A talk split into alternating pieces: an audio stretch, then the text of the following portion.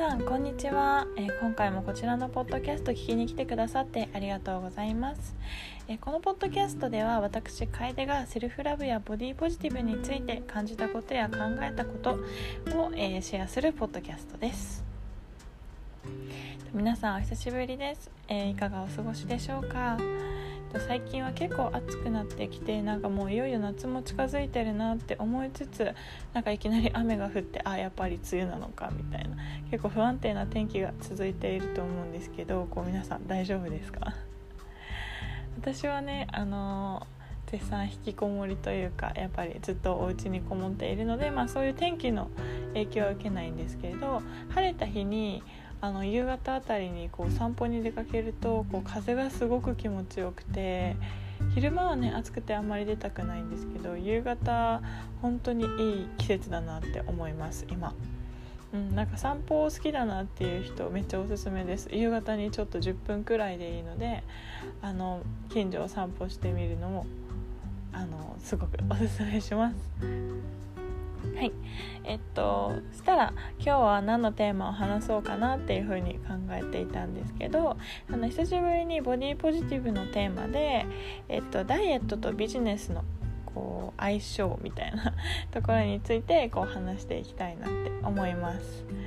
こうなんでダイエットとビジネスの関係性を私が考えるようになったかっていうとなんか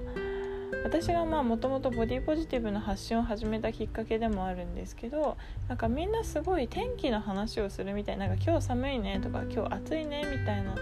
こう挨拶こうする感じであなんか最近太ったんだよねとかこうダイエットしなきゃみたいな会話をすごいこう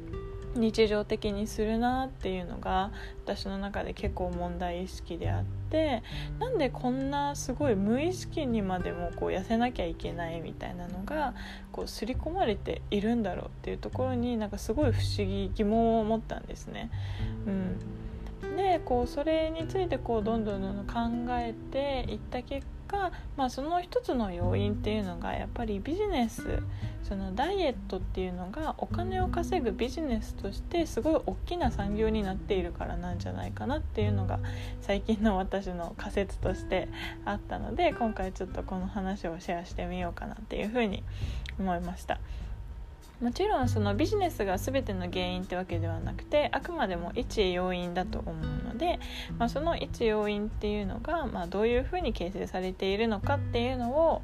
あの私なりに考えてみた結果なのであの、まあ、優しくあのこれが必ずしもこう全ての要因ではないっていうことをあの前提にあのお話聞いていただければいいかなっていうふうに思います。でそのビジネスにおいて一番大切なことって何だと思いますか？うん、なんかまあいろんな大切な要素がもちろんあるんですけどやっぱり一番大切なのはそのお客さんに商品を買ってもらうことなんですね。こう自分が対価を渡す代わりにその分のこうお金まあ対価ですよね。その分の価値をもらうこと。があの一番大切になっていきます、まあ、そうやってねお金を回していくことでこうビジネスっていうのは回っていくのででそのお客さんに買ってもらうっていうことはそのお客さんに買いたいと思わせるそのお客さんのニーズをかきたてるっていうことがすごい大切なんですね。でそのお客さんがこう欲しいと思わないとその商品を買ってもらえないのでこの商品を買うことによってお客さんにどういうメリットがあるのか何でこのお金を支払うだけの価値があるのかっていうのをすごく上手に伝えるっていうのがそのビジネスのこう結構大切な要素まあセールスっていうんですかねっていう要素になってくると思います。でその中でこうやっぱりあのその中ですごいこういい標的というか あの絶好の商品になるのが私たち自身の体なんですね。なぜならその私たちが持ってる体っていうのは一人一人違うわけじゃないですか。でそのこう一人一人違う部分っていうのをこう指摘してこれはそのみんなとはこうずれている部分だからここはみんなに合わせた方がいいですよみたいな風になるとこうやっぱり、うん、特に日本人ってその集団にこう寄せなきゃみたいな意識がこうどうしても強いと思うんですね。まあ、もちろん日本だけじゃなくてこう集団の中からこうずれたくないみたいな意識は人間こう根底として持っていると思うんですけどこうそこのこう欲望というか、まあ、避けたい願望みたいなところを指摘してあなたはこの集団のこの部分からずれているからここを直すことによってこう集団の中でもっと優秀になることができますみたいな。っていうこうストーリーをなんか作り上げることっていうのがすごい簡単なんですよ私たちの体を商品にした場合。でその、まあ、自分は今までこれが普通だと思っていたけれどもあなんか他と比べた時に自分は普通じゃないんだっていう風にそのセールス、まあ、こういう価値を与えますよみたいなこうだい、まあ、例えばダイエットみたいな商品を出された時にあ自分は普通じゃないんだみたいなっていうふうに思わすことがすごい簡単なんですね。その私の体私たちの体っていうのを商品にすると。なのでこうすごくお金になりやすいというかこうみんながうん、やっぱりみんなその自分の体っていうのはどの人がこう等しく持っているものなのでその体っていうのがなんかおかしくてその本当これを使うことによったらもっと正しいものになれるよみたいな。風にあのストーリーを作り上げるとすごいあの多くの人たちのこのニーズ私はもっとこう普通になりたいとかもっとこう綺麗に何て言うんだろうなもっと標準になりたいというかもっとその集団の中の基準で上の方に行きたいみたいなこうニーズっていうのを刺激することができるんですね。これがまあ例えばダイエットであったりとか脱毛であったりとかあとは何だろうな脂肪吸引とかっていうまあその自分の体をこうより良い方向にあの改造していくっていうことになるんだと思います。で私あの別にダイエットとか脂肪吸引とかあの脱毛とか否定しているわけではなくてその自分がこうなりたいからっていうこう自分の意思で選べてる場合があの場合は本当に全然いいと思うんですよ。そうじゃなくてそのマーケットそのビジネス的にこのあなたはこういうところがダメだからもっとこうこうしてもっとみんなよりみんなの基準より上に行けるようにしましょうみたいなそのストーリーテリングにこう乗っかってしまって本当は自分は別にあのこれでいいと思っているけどこうやっぱり周りから浮かないようにとか周りの目があるからってっていう理由でその自分の体をこう頑張って変えようとするっていうところにこう執着をしてしまうっていうのはなんか違うかなっていうふうに思っています。なのでこのビジネスっていうのはま外側からその、ね、自分の体がっ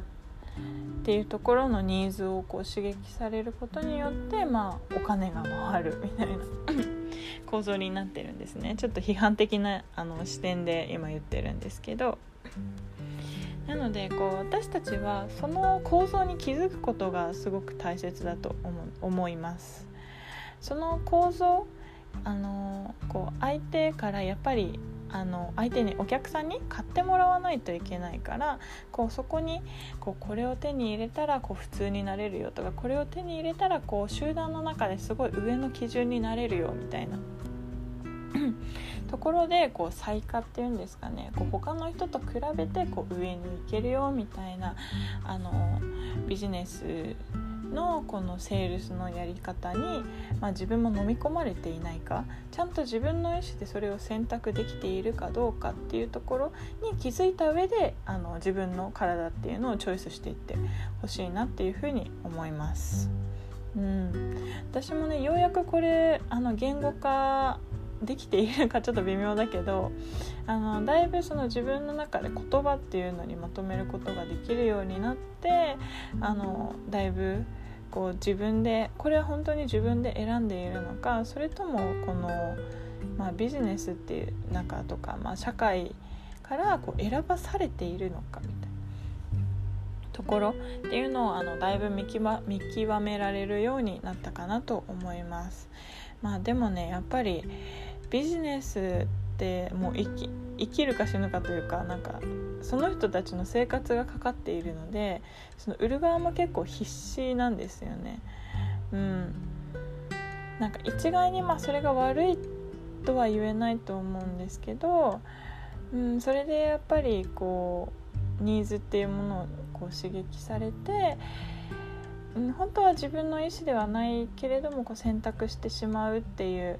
うんお客さん側なんだろうなこう消費者側がこう負けるような構図みたいなのには本当になってほしくないので、まあ、そこに気づいた上で、